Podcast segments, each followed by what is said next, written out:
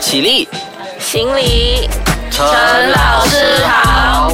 麻辣鲜师开课喽！Hello，你好，我是 Wilson 陈老师。麻辣鲜师开课啦！那么我们节目现场依然有汉娘和大家分享的。Hello，汉娘。Hello，大家好，很高兴在第三期依旧能与大家坐下来聊一聊。哎，那么我们上一期就讲到了这个小学体制和中学体制在中国、马来西亚的各种异同。接下来，我觉得我比较想要探讨知道的地方是考试这一块，因为嗯，相信考试对于每个国家的学生来讲是压力很大的。可是，在一些欧美国家，比如说芬兰啊，他们就不存在考试。我觉得说，在中国这个地薄人大的地方呢。考试作为一个统一性的体制，就是每一个人都考一样的试卷的时候，它会比较方便，对不对？可是相对来讲，压力也很大吧？那压力是非常大，有一句话叫做“千考万考为了高考”嘛，哦，所以你们的高考也有一点像我们这里的 SPM 啊。就是你们读中的考试。啊，我们这里有一个考试叫做 SPM，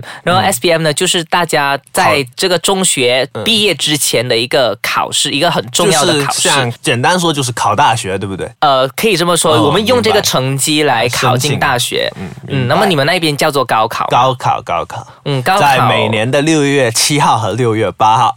已经统一了，对对对，一定是这个日子，一定是这个日子。哦，我们就不一定，可是全国会统一一个日期这样子。这个日子之前是七月份，但我记得从二零零二年还是二零零三年开始，就全部改为六月七号到六月八号。那么这个六月七号、六月八号，大概是全中国对于学生来讲说是一个很重要的日子了，应该是千千万万个家庭牵挂的日子。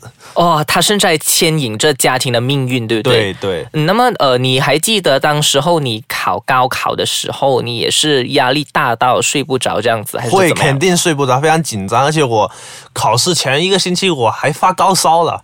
那哦，但是是因为压力大的关系吗？可能是就是读太多了。房间里面空调房，然后出去又太热了，就忽冷忽热，很容易中暑这样子。哦，OK 呃 OK，然后那其实你到高考，他与其说你考你一种智力的话，他不如说很多时候考你的是一种熟练程度。因为我记得我在高考考场的时候，虽然可能前一个晚上只睡了可能四五个小时吧，因为实在是睡不着，然后很早就起来了。嗯但是第二天早上我到了考场，还是的那种精神非常亢奋的那种感觉。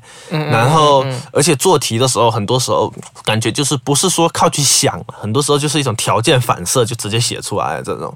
因为之前操练过太多遍了，太多太多遍了。因为整个高三的话，其实我不知道别的地方怎么样，但至少在我的学校就没有休息日和上学日之分，一周上课六天，嗯，那个偷偷补课了。所以其实也是五天制这样子啦，可是有时候会补课这样子。对啊对啊 OK，好那么大家都补，我们肯定也得补，是不是？嗯，好那，那怎么办呢？就是星期天也得很多作业啊，那就是那个无非就是学习的强度、节奏快和学习节奏慢的区别。那你说，如果有一天不读书，那是没有。嗯嗯嗯嗯嗯嗯，明白明白。那么其实呃，讲到这一点的话，我一点好奇的地方是，这个你们考试的作文题目你还记得吗？因为我觉得其实嗯中国的这个，因为你们是以普通话为主嘛，对所以你们的这个所以普通话，就是我们在这里华文的作文题目，应该有层次上的很大的不一样吧？你们高考的这个，还是你小学的作文题目，你你会写那种什么海边游记这样子的东西吗？游记不会，高考的话更多是考议论文，哦，就是看一个人的思辨能力。是看你对一些议题的看法吗？呃，可以这么说吧。比如说，嗯我那一年的高考是一个漫画作文，从漫画中读出那个社会现象。哦，就是什么漫画都可以吗？不是不是，他给了一张漫画，如果可以的话，我们可以下一节详细讲那个漫画作文。好啊，那么呃，原来在中国还可以用漫画作为作文题目，然后够和社会现象联系的。对、嗯对我们等一下来仔细聊一聊这个这么有趣的东西。对，因为是我那一年的时候，当时很多老师预测的时候也没有想到说会考一个漫画，其实大家很多人都整懵了。好，我们先休息一下，我们等一下仔细聊一聊。嗯。Hello，你好，我是 Wilson 陈老师。那么我们刚才有讲到说考试这一部分，就连接到了其实中国的一些考试作文题目。刚才讲到一个蛮有趣的东西，是刚才汉阳有提到，是不是？你说就是你的高考的作文题目是用这个漫画材料来写一篇作文。那么其实我们这里我收到了相关的这个图片。那么呃，如果收听这麻辣鲜师的朋友，你想要知道这个题目具体的题目和它的漫画材料是什么的话，可以去到我的这个面子书看一看哦。那么我先把。它念出来好了。那么这一个呃题目的呃要求就是阅读下面的漫画材料，根据要求写一篇不少于八百字的文章。那么这个漫画材料其实也就是我们呃平时所谓的那个图片这样子。对。那么这个图片呢是有四个小孩的，其实是两个两组对比，上面一组，下面一组。哦哦，两组对比哦，有一组的小孩呢是左边的那两个就是一个对比，他考了一百分。嗯嘛，被亲了一下，意思说被他受到奖励。嗯，那成绩掉到九十八分之后，一巴掌马上甩下去。嗯，那右边那个呢是考了五十五分，一巴掌被甩下去。那到底下考了六十一分呢，亲他一下，奖励一下。所以其实这个是要说什么呢？说一个对比的落差。有的人他虽然总量很高，但是退步了一点点，马上被啪。打下去，有的你看，只要进步了一点点，虽然五十比六十一，五十五到六十一还是差了很多，但是就受到奖励。我觉得这其实是一种呃教育方式的讨论吧。在我看来，这道题有多种解读，但我会把它解读成一种教育方式。当说你怎么把它写出来，或者是你怎么解读的？从教育的角度来说，我记得很清楚的是，我当时因为我大概写这篇作文，我只有五十五分钟的时间吧。那要写八百字，其实时间挺紧，思考的时间就更少了。思考和写只有五十五分钟，我记得，因为当时我前面做的时间有点花的太久了。嗯嗯。然后，那我当时思考这篇作文呢，我讲说，我肯定不能在数字上面做过多的纠结，因为如果解读都是在数字上面解读的话，可能的话就会造成一个就是纠缠过多篇章篇幅。嗯。那我就把它这四个对比。我简单的概括为一个现象，就是有很多家长，包括学校、社会，对于孩子的成绩的浮动过于的敏感，不管是进步也好，退步也好，过于敏感。一百分吗？掉到九十八分吗？那一巴掌马上甩下去吧。这个图片上面写的，嗯，然后进步一点点就马上亲他，鼓励他。这种不管是进步还是退步，都体现过于敏感。所以我的题目叫做少些掌印唇印。多些理性关怀，掌印和唇印就是批评和表扬，所以我就写少些掌印唇印，多些理性关怀，应该合理的看待孩子的成绩的波动。其实不仅仅是孩子成绩波动，这一个可以引申，我把它引申为孩子在成长过程中的起起伏伏。作为家长，作为学校，应该理性看待，而不应该是以一种情绪化的方式去反应、去表达。这是我写这篇文章非常短的时间构思里面我想出的一个利益吧。OK，那么其实也挺厉害的。而我觉得说刚才讲的，你这么说来，我们听了这么多，然后我们可以仔细的想一想，诶，其实呃很多的题目它都已经算是蛮。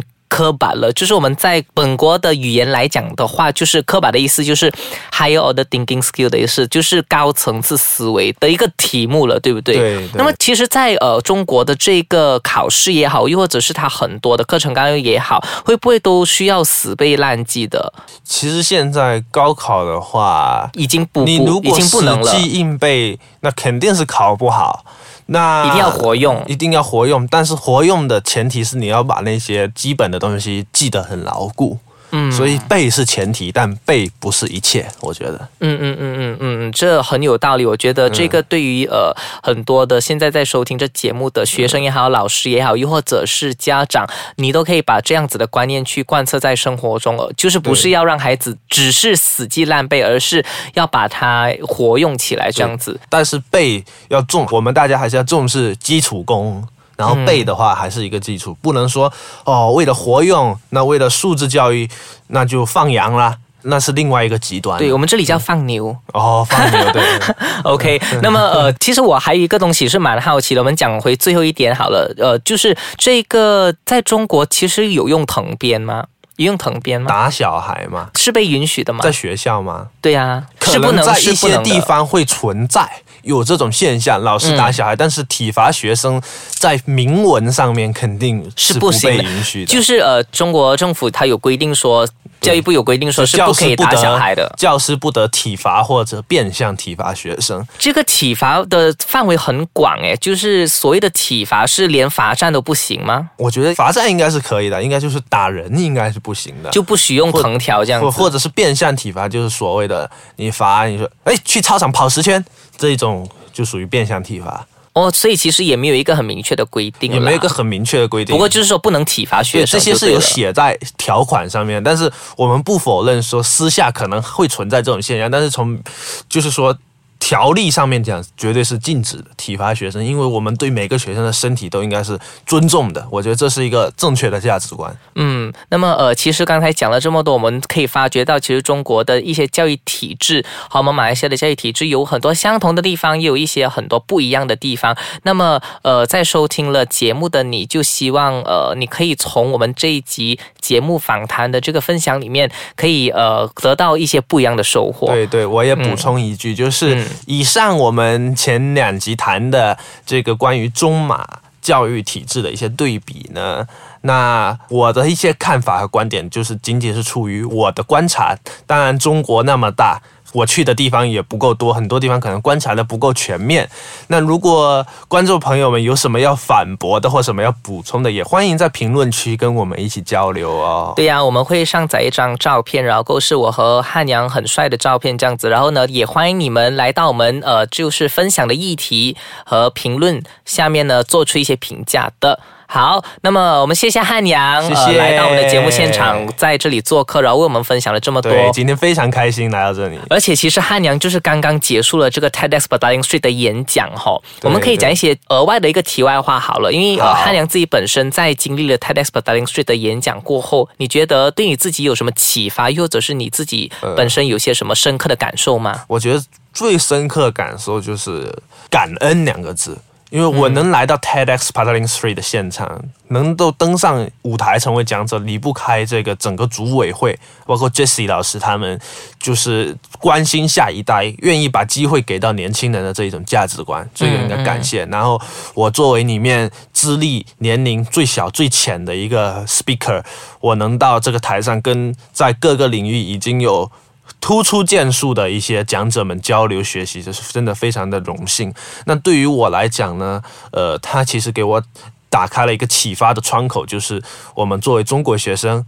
外国学生，我们来到马来西亚，我们一定不要只待在学校里面，一定要像这样多多的走出来，去和当地的社会接触，去交当地的朋友，像 Wilson 这样的当地的朋友，然后我们这样才能够在交流与启发中，去更好的思考与观察马来西亚的社会，包括不仅仅是马来西亚，如果你在其他的国家去思考当地的社会，这样的话，我们在这边才不只是一个游客，我们更是一个非常好的观察者和一个融入者。没错，就是大家可以通过不同的这个交流，在互相成长、互相学习。嗯对，所以呃，我们谢谢汉阳在呃这几集呃在马拉闲时做客。那么我们。在下一期，我们就会呃讨论更加多大家感兴趣的话题，所以呃，谢谢汉阳来到我们的节目现场，谢谢 Wilson 今的邀请。好，那么呃，麻辣鲜师就讲到这里啦，麻辣鲜师下课啦，拜拜，拜拜。